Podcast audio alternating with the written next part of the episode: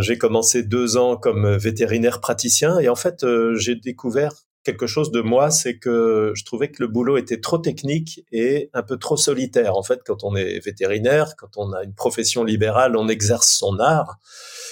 Et, moi, je me sentais plus un homme de projet. Donc, je me suis dit, bah, finalement, c'est peut-être euh, dans le monde de l'entreprise que je vais mieux m'épanouir. Et donc, j'ai fait le switch et je suis devenu vétérinaire salarié dans une entreprise agroalimentaire. J'étais toujours veto, hein mais salarié. Et ça a été un pas important parce que ensuite, comme un ingénieur qui rentre dans une entreprise et qui devient manager et puis qui vient, devient peut-être dirigeant, c'est à peu près ce qui, ce qui m'est arrivé. Et donc, je, souvent, les gens s'étonnent que je sois vétérinaire et qu'aujourd'hui, je dirige le campus des dirigeants. Euh, j'ai jamais dit non à mon métier, mais je m'en suis éloigné progressivement. Bonjour et bienvenue sur le Mouton à 5 pattes, le podcast qui vous présente le recrutement sous forme de rencontres, d'histoires insolites et d'interventions d'experts. Le Mouton à 5 pattes, animé par moi-même, Stéphanie Renier, cofondatrice de Gentis Recrutement, s'adresse aux recruteurs, aux candidats à la recherche d'un emploi, ainsi qu'à toutes les personnes évoluant dans le monde des ressources humaines ou encore aux managers qui rencontrent des difficultés à trouver leur mouton à 5 pattes. Bonjour à tous, bienvenue dans le Mouton à 5 pattes. Aujourd'hui, on va parler d'un sujet hot en ce moment, l'épanouissement personnel et professionnel. Euh, entreprendre sa vie avec confiance, euh, exploration, audace, euh, que vous soyez entrepreneur ou salarié. Euh, ce sera notre sujet aujourd'hui avec Bruno Tesson. Bruno, bonjour. Bonjour Stéphanie. Bonjour, enchanté. alors aujourd'hui, je vais un petit peu expliquer votre parcours, qui est quand même assez atypique puisque vous êtes passé de vétérinaire à dirigeant d'entreprise, si je ne me trompe. C'est ça, exactement. Alors du coup, euh, ben, vous commencez là euh, directement, euh, j'arrête le suspense, vous commencez votre carrière en tant que vétérinaire, puis ensuite vous vous engagez avec votre famille, si je comprends bien, au sein d'une ONG en Afrique. Avec cette expérience, vous revenez en France. vous vous lancez dans une nouvelle voie qui va plutôt être celle de consultant, pour ensuite gravir les échelons pour devenir ben, un dirigeant d'entreprise et surtout un entrepreneur très audacieux. Vous présidez aujourd'hui le campus des dirigeants où vous partagez également votre expertise avec des entrepreneurs en herbe. Bruno, est-ce que j'ai oublié quelque chose?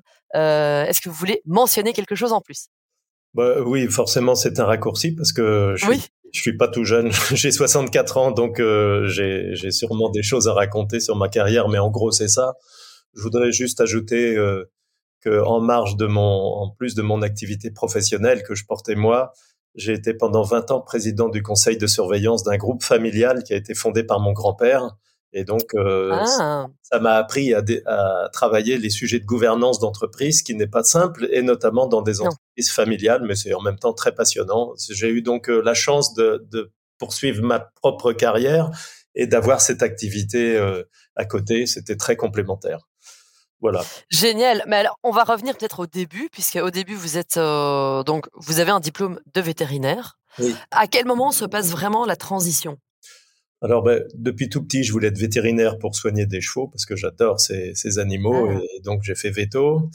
Euh, j'ai commencé deux ans comme vétérinaire praticien et en fait, euh, j'ai découvert quelque chose de moi, c'est que je trouvais que le boulot était trop technique et un peu trop solitaire. En fait, quand on est vétérinaire, quand on a une profession libérale, on exerce son art.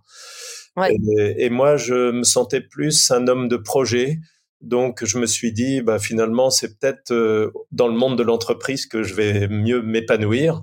Et donc, j'ai fait le switch et je suis devenu vétérinaire salarié dans une entreprise agroalimentaire j'étais toujours veto, hein mais salarié. Et ça a été un pas important parce que ensuite, comme un ingénieur qui rentre dans une entreprise et qui devient manager et puis qui vient, devient peut-être dirigeant, c'est à peu près ce qui, ce qui m'est arrivé. Et donc, je, souvent, les gens s'étonnent que je sois vétérinaire et qu'aujourd'hui, je dirige le campus des dirigeants. Euh, j'ai jamais dit non à mon métier, mais je m'en suis éloigné progressivement. Euh, on pourra travailler, euh, parler du, pourquoi je m'en suis éloigné, parce que là, il s'agit du registre des motivations profondes et de la connaissance de soi. Mais voilà, je, je me suis pas fâché avec mon métier, mais je m'en suis éloigné progressivement, attiré par d'autres choses que je voulais découvrir. Bah, et du coup, bah, j'ai envie de vous poser la question pourquoi Forcément? Euh, quelles étaient les, ces motivations profondes que vous mentionnez? Bah, en fait, euh, je pense que quand on a 20, 25 ans, on se connaît pas très bien. Enfin, moi, c'était mon cas. Je, je connaissais, une partie, je connaissais une partie de moi. Et, et du coup, j'ai fait des études en fonction d'une partie de moi. Et euh, je pense que toute ma vie, je me suis dit, euh, d'abord, je ne veux pas être victime de mon diplôme et être enfermé dans une profession parce que j'ai un diplôme qui, qui me permet de faire ça. Euh, donc c'est un sujet de liberté avant tout. Et puis, euh, ma motivation, ça a été de, de chercher à me compléter et à être au plus près de qui je suis. Donc, j'ai vu des opportunités passer, je les ai saisies en me disant, bon, ça, je ne connais pas, mais je vais apprendre. Et je pense que dans ce nouveau environnement, je vais pouvoir être heureux, m'épanouir, etc. Donc, euh, c'était ça ma motivation première, c'était de me, me trouver finalement et de trouver les situations professionnelles qui seraient les plus favorables pour moi, les plus intéressantes, les plus enrichissantes. Voilà, c'était mon moteur.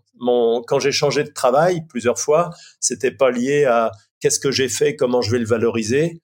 C'était plutôt qu'est-ce que je vais découvrir de nouveau qui m'intéresse et dans lequel je peux m'épanouir. Ok, et du coup, ben, alors à ce moment-là, on est sur une ligne de temps. À quel moment est-ce que euh, euh, vous décidez euh, de partir en Afrique? Alors, on est parti en Afrique. J'étais déjà vétérinaire salarié dans une entreprise agroalimentaire. J'ai rencontré mon épouse euh, qui était qui était médecin à l'époque. Moi, j'avais j'avais fait une mission pour Vétérinaires sans frontières au Niger. Donc, on avait tous les deux la fibre de l'Afrique et on s'est dit ah, partons euh, vivre une expérience euh, un peu décapante et on l'a fait avec une ONG finalement. Et avec, avec vos enfants, si j'ai bien Avec des enfants qui étaient jeunes, oui, ils avaient, on en avait trois, dont la dernière avait trois, trois mois. Et on ah a vécu trois ans dans le nord du Cameroun pour euh, s'occuper de projets de développement. Donc Virginie, mon épouse, elle s'occupait des dispensaires. Elle gérait sept dispensaires et, et quelques antennes mobiles de santé dans les villages. Et moi, j'étais coordinateur de projets de développement, donc ça concernait euh, la santé, l'agriculture, euh, la gestion de l'eau, l'école, l'alphabétisation, la promotion des femmes, etc. Et c'était tout à fait passionnant. Là, du coup, alors pendant cette période de ma vie, c'est la première fois que j'ai exercé autre chose que vétérinaire. J'étais plutôt ah en charge d'animer des équipes et, et c'était une expérience formidable, décapante. Euh, d'autant plus qu'on a eu des péripéties. On, enfin, je vais pas raconter tout ça parce qu'on passerait du temps, mais on a on a eu à faire face à une épidémie de choléra et comme Virginie était médecin, elle a pris les choses en charge et on a fait. Qui a duré combien de temps? Oh, ça a duré trois mois, mais il y avait beaucoup de morts dans la région. On s'est demandé si on allait partir. Nous, comme on avait des enfants, on est resté en appliquant des règles d'hygiène. On a fait venir euh, Médecins sans frontières de Belgique, d'ailleurs, euh, qui nous ont envoyé des médicaments. On a pu organiser les traitements. Mais c'était une période de trois mois, mais très intense où on a appris beaucoup. Euh, c'était pas tout notre boulot pendant trois ans. Voilà. Et en, en revenant en France, bah, j'ai pris des métiers euh, un peu plus classiques. Je suis devenu consultant sur ce que j'avais fait avant de partir en Afrique, euh, l'agroalimentaire. Et puis ensuite, je suis devenu dirigeant d'une PME qui fait de la de la sélection animale dans un groupe de, de production de volailles. Et ça a été ma première expérience de dirigeant. J'avais à peu près 38 ans. Je, je, raconte ça souvent parce que je me dis, je, je raconte que j'ai pas été très bon dans cette période, première phase de métier de dirigeant, pour deux raisons. Pourquoi? Deux raisons que j'analyse maintenant et, et, franchement, je m'y prendrais différemment avec l'expérience que j'ai maintenant. J'ai cru que mon métier de dirigeant, c'était de prendre les problèmes de mes collaborateurs pour leur permettre à eux de faire correctement leur boulot. Mais quand on raisonne comme ça, on se retrouve très vite avec beaucoup de choses sur les épaules à gérer. Alors j'ai fait face, mais euh, ça m'a ça m'a sans doute euh, manqué, ça m'a ça m'a empêché de faire d'autres choses qui étaient plus importantes pour l'avenir de l'entreprise. Et la deuxième euh, deuxième raison pour laquelle je pense que j'ai pas été bon, c'est que je n'ai pas dit non assez tôt à mon patron, qui était le dirigeant du groupe. J'ai j'ai trop encaissé et je me suis comporté comme un mercenaire obéissant plutôt qu'un missionnaire qui a des convictions et qui a envie de, de, donner sa mettre sa patte dans le projet de l'entreprise. Et un jour, je lui ai dit un énorme nom, euh, un gros nom, euh, ce qui m'a coûté mon job, et donc je suis parti. voilà. ok. Et, après, après, et donc après combien d'années? Après euh, quatre ans. Voilà. Ah oui, quand même. Mais bon, ça a été une, une expérience très très importante pour moi et du coup qui m'a c'est un des éléments qui m'a conduit à créer le campus des dirigeants pour apprendre le métier de dirigeant 20 ans plus tard. Voilà, si on continue. Et, mais grâce à ça, et finalement pendant des années, j'ai remercié mon patron de m'avoir foutu dehors parce que j'ai, grâce à ça, j'ai rebondi dans un métier que j'ai vraiment adoré. J'ai passé 12 ans au sein de Réseau Entreprendre qui est un, un, réseau qui fédère 15 000 chefs d'entreprise qui accompagnent les entreprises. Je suis, je suis membre en Belgique. C'est vrai, bravo. J'ai donné une formation hier chez Réseau Entreprendre ah, d'ailleurs. Excellent, bravo, félicitations. Donc euh, ben, ça c'est très chouette. Le réseau a été fondé dans le nord de la France par André Mullier et puis ça fait des effectivement dans une dizaine de pays. Et je, je suis devenu DG de Réseau Entreprendre, la fédération, pendant neuf ans. Voilà, ça a été mon job. Euh, ça a été fantastique au contact des entrepreneurs, de ceux qui les accompagnent. Euh, super. Voilà. Mais donc, on sent vraiment très fort euh, cette envie de transmission aussi euh, de, de, vouloir aider euh, bah, les autres dirigeants, les autres entrepreneurs. Euh, vous parlez également euh, pas mal d'épanouissement justement dans les motivations profondes. Euh, quelles sont un petit peu les raisons pour lesquelles bah, vous avez eu ce, ce, souhait à un moment donné de, de transmettre?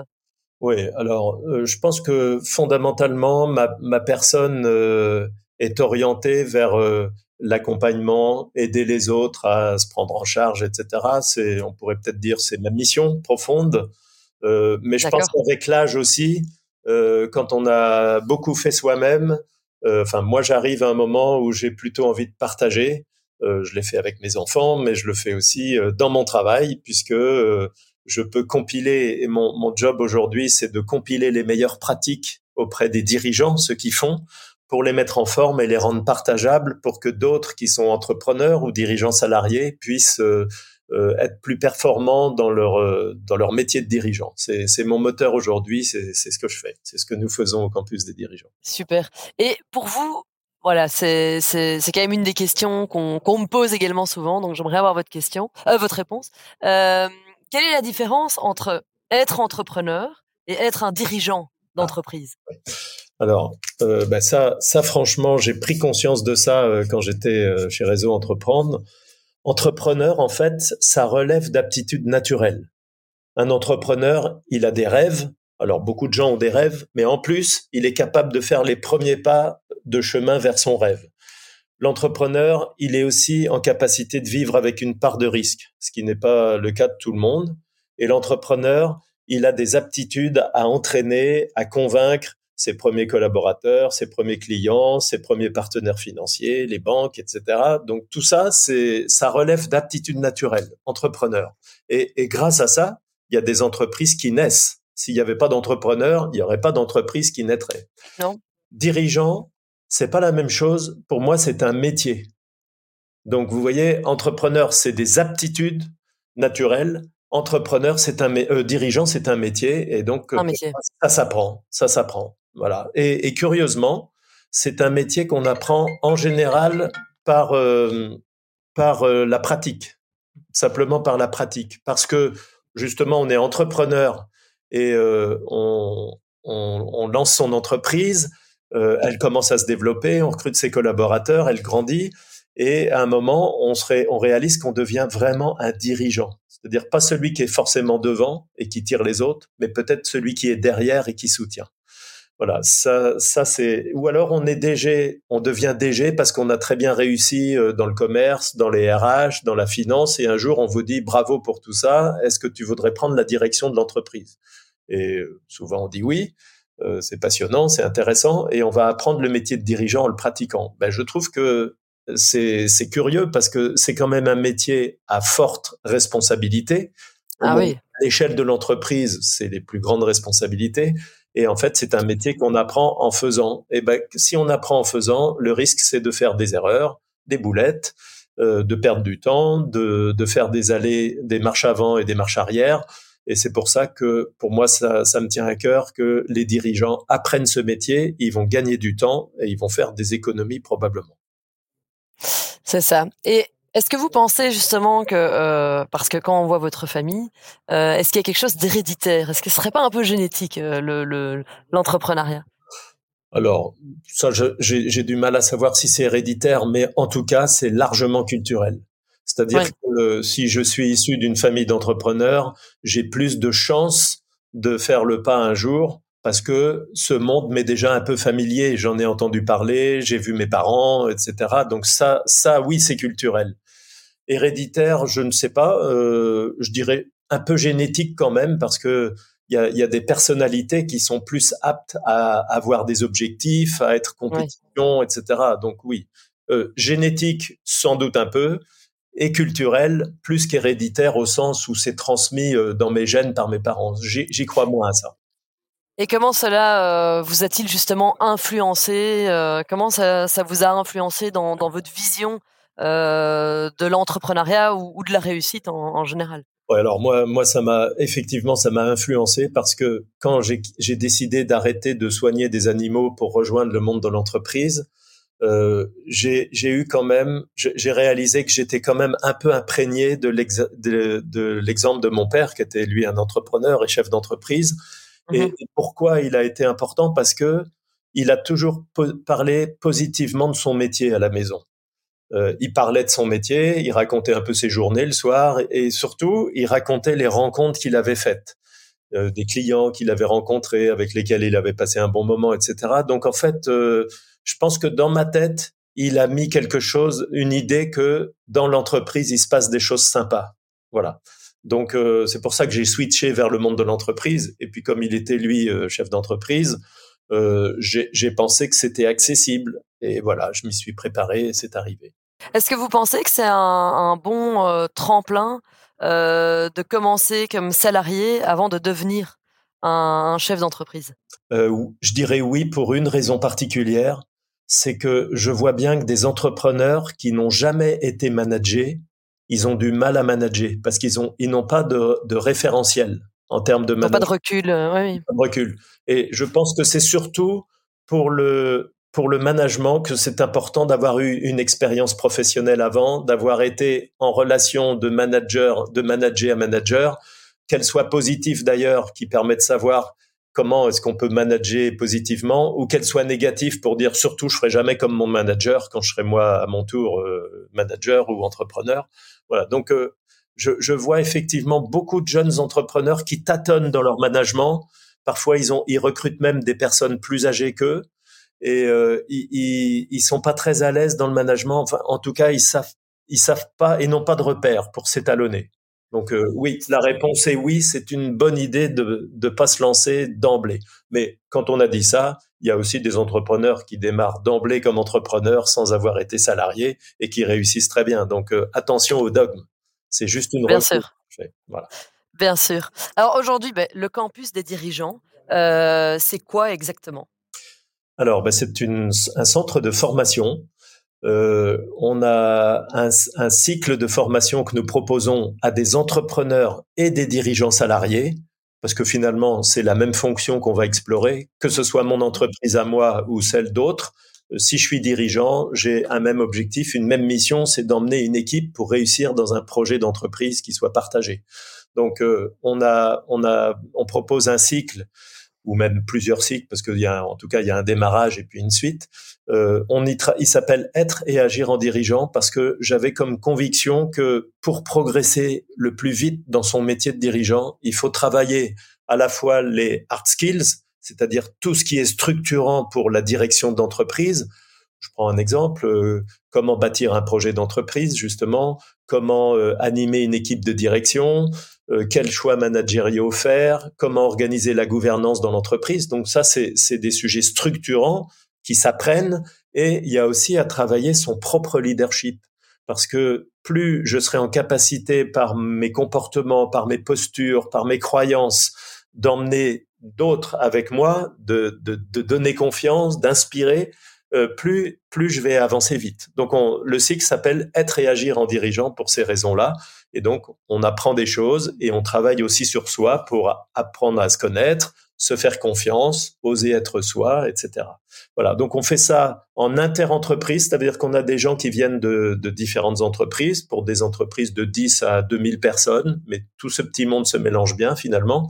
Et puis, on propose aussi un cycle ou une adaptation de ce cycle pour des groupes en intra, ça s'appelle en intra, pour des groupes qui veulent former les patrons de leur business unit.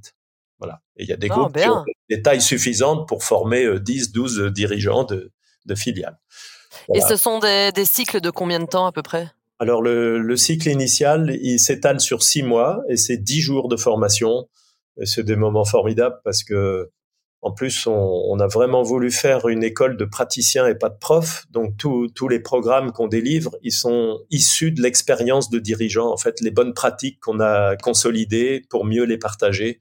Et, et on, on, crée un cadre où les échanges sont le plus simple possible, le plus transparent possible, ce qui fait que les promos sont soudés à la fin et n'ont pas envie de se quitter, quoi.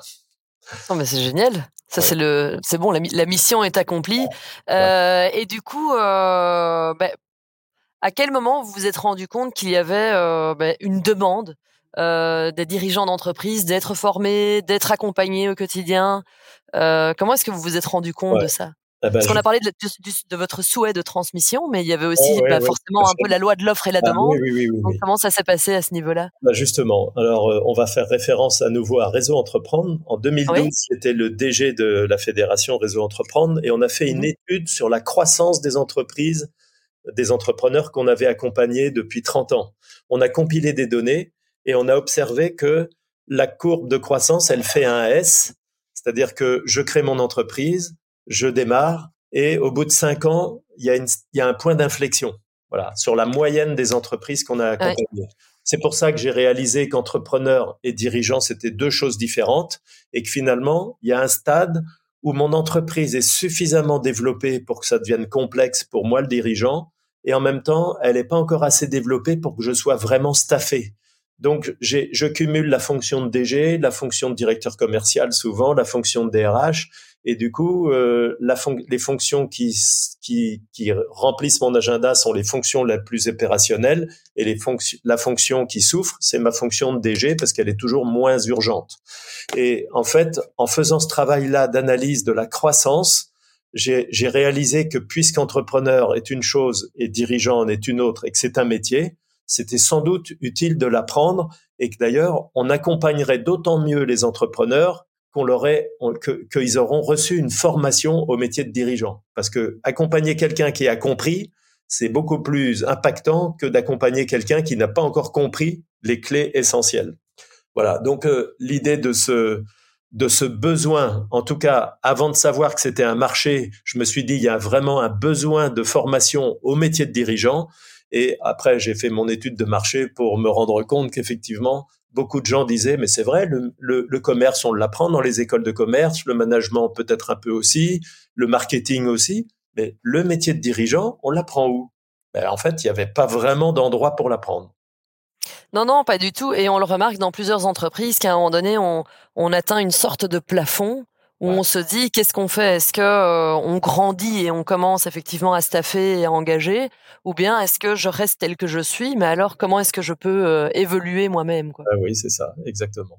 Et en Donc, fait, euh, euh, bah oui, et, et, à tout moment dans une entreprise qui grandit comme euh, la vôtre d'ailleurs.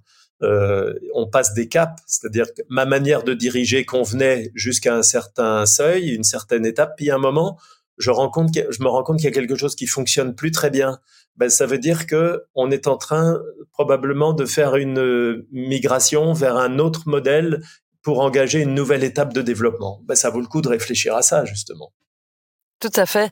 Et, et, et, justement, pour rebondir euh, sur le sujet euh, bah, qui nous intéressait aujourd'hui, qui était euh, l'épanouissement, comment est-ce que, quels sont vos petits conseils pour que bah, un entrepreneur ou bah, un dirigeant d'entreprise, ou en fait même peut-être tout le monde, reste épanoui dans un travail? Qu'est-ce qui, comment est-ce qu'on peut maintenir un certain niveau d'épanouissement? Alors d'abord, il faut savoir si on est à sa place, parce que j'ai vu pas mal d'entrepreneurs qui étaient des, des techniciens et qui ont démarré une entreprise sur la base d'une technique innovante, par exemple, ils adorent ça, ou alors ils sont plutôt des commerçants, ils aiment le commerce, la relation client. Et euh, quand leur entreprise grandit, ils sont interpellés sur est-ce qu'ils doivent continuer la technique ou la transmettre à d'autres, est-ce qu'ils doivent continuer le commerce ou le transmettre à d'autres? Et, et, bien souvent, ils choisissent d'être le dirigeant. Mais c'est vraiment important de se demander si on est vraiment fait pour être un dirigeant. Et peut-être que dans certains cas, c'est la première question à se poser pour, euh, pour être épanoui. Hein. Est-ce que je suis vraiment à ma place en étant dirigeant alors que j'adorais la technique, alors que j'adorais quoi Première question. Euh, et puis l'autre, euh, c'est d'être attentif à sa motivation. Euh, je pense que un entrepreneur ou un dirigeant, il est comme tout le monde, comme tous les salariés. Il y a des moments où on a la pêche pour aller au travail. Il y a des moments, des périodes un peu plus grise où on sent qu'on est moins, on est moins dedans, on a moins envie, etc. Euh, je pense que il y a, y a un réflexe à acquérir, c'est de questionner cette euh, moindre motivation. On n'a pas le droit de rester démotivé durablement quand on est le dirigeant, ou alors faut partir. Mais on a tellement d'enjeux et, et, ça a tellement d'impact la motivation du dirigeant que ma première responsabilité, c'est de me dire aujourd'hui, je me sens pas motivé. Il y a sûrement une raison. Il faut que je la comprenne. Et ça peut être que euh, j'ai des, des, relations avec un associé qui s'est dégradé. C'est peut-être que ce que je fais en ce moment, ça me passionne pas trop. Du coup, peut-être qu'il faut que je vois si je peux pas transmettre cette responsabilité à d'autres et moi me reporter sur d'autres sujets. Euh, Est-ce que je suis fatigué Je manque de vacances? Enfin voilà, faut se poser ces questions parce qu'il y a forcément quelque chose à changer si je suis démotivé. Et je pense qu'il faut aussi, en, en tant qu'entrepreneur, si je peux rajouter aussi, avoir le droit d'être démotivé. Ah, Parce que souvent, sûr. on se dit, euh, bon, j'ai pas le droit, moi je peux pas. Oui. Mais je pense que ça, ça arrive à tout le monde d'avoir un petit coup de mou. Ouais, alors, je, je sais pas s'il faut dire le droit, mais j'accepte, euh, j'accepte que je suis une personne normale d'avoir des moments de démotivation. Mais moi, ce que Exactement. je dis, je n'ai pas le droit d'en rester là sans me questionner. Exactement. Ok, super. Euh, pour conclure, euh, Bruno, quel serait un peu euh, le message que vous souhaitez, ben voilà, transmettre un petit peu à, à nos auditeurs bah, qui sont en quête d'exploration professionnelle ou d'audace dans leur vie personnelle et professionnelle? Alors, bah, oui, comme vous êtes dans le recrutement, j'ai une recommandation. Ah. Non, et qui part d'un constat surtout, c'est que je, je, trouve que les employeurs et les entreprises sont souvent très conservateurs ou conservatrices dans les profils qu'elles recrutent, c'est-à-dire qu'elles sont un peu gérées par la peur en se disant, voilà, il faut absolument que je trouve quelqu'un qui ait les compétences que je cherche, l'expérience que je cherche, etc. Alors, pourquoi pas? Je, je, comprends que ça fait gagner du temps quand on va chercher quelqu'un qui a l'expérience de la fonction qu'on va lui proposer. Mais je pense qu'on devrait être aussi beaucoup plus créatif et de se dire, il y a peut-être des gens qui étaient dans des fonctions et qui ne sont pas complètement faites pour ça. Et moi, je vais leur proposer un nouveau job, une nouvelle, de nouvelles responsabilités dans des sujets que cette personne ne ne connaît pas. Mais peut-être que je vais perdre un peu de temps mais elle va m'apporter beaucoup d'autres choses nouvelles parce qu'elle ne vient justement pas de, ce, de ce secteur-là et de cette fonction-là. Donc euh, j'ai envie de dire prise de risque et audace. ouais, ouais. Alors peut-être pas, il faut peut-être pas le faire sur tous les emplois quand on recrute, surtout sur non. tous les mais de temps en temps de se dire j'accepte de prendre quelqu'un qui n'a pas l'expérience dans ce que je cherche, mais elle a un parcours tellement intéressant et des motivations tellement formidables que je prends le risque et cette personne-là, probablement, va nous apporter de, de la nouveauté, elle va penser différemment, elle va ouvrir des nouvelles voies. Ça, c'est pour les employeurs et pour les collaborateurs, pour les salariés. Euh, mon encouragement, c'est c'est de d'oser explorer des voies nouvelles, de, de se faire confiance. En fait, euh, j'ai vraiment euh, grande confiance dans le potentiel humain et je pense qu'on est comme des ordinateurs dont on n'exploite que 5 ou 10% des fonctionnalités. On est les mêmes, nous, et, et, et, au travers de nos expériences de vie et professionnelles, on exploite 5, 10, 20% de notre potentiel. Ben, il faut se faire confiance en se disant qu'au fond de nous, il y a des, des, des possibilités, des compétences qui demandent qu'à être épanouies, des aptitudes qui sont là et qui vont pouvoir se révéler. Donc, audace, et je vais frapper à d'autres portes que ce que je sais faire. Génial. Merci beaucoup Bruno. Merci pour tout le partage euh, de votre expérience. Merci. Euh, et euh, bah, à tous nos auditeurs, je vous souhaite une excellente journée et je vous revois très vite sur le mouton à cinq pattes. Au revoir. Merci de nous avoir suivis jusqu'à maintenant. Nous espérons que cet épisode vous a plu. Si c'est le cas, n'hésitez pas à nous soutenir en vous abonnant, en partageant notre contenu et en nous laissant 5 étoiles sur votre plateforme d'écoute préférée. Pensez aussi à nous suivre sur nos réseaux sociaux afin de vous tenir au courant des dernières actualités du mouton à 5 pattes. Merci beaucoup et à bientôt pour un nouvel épisode.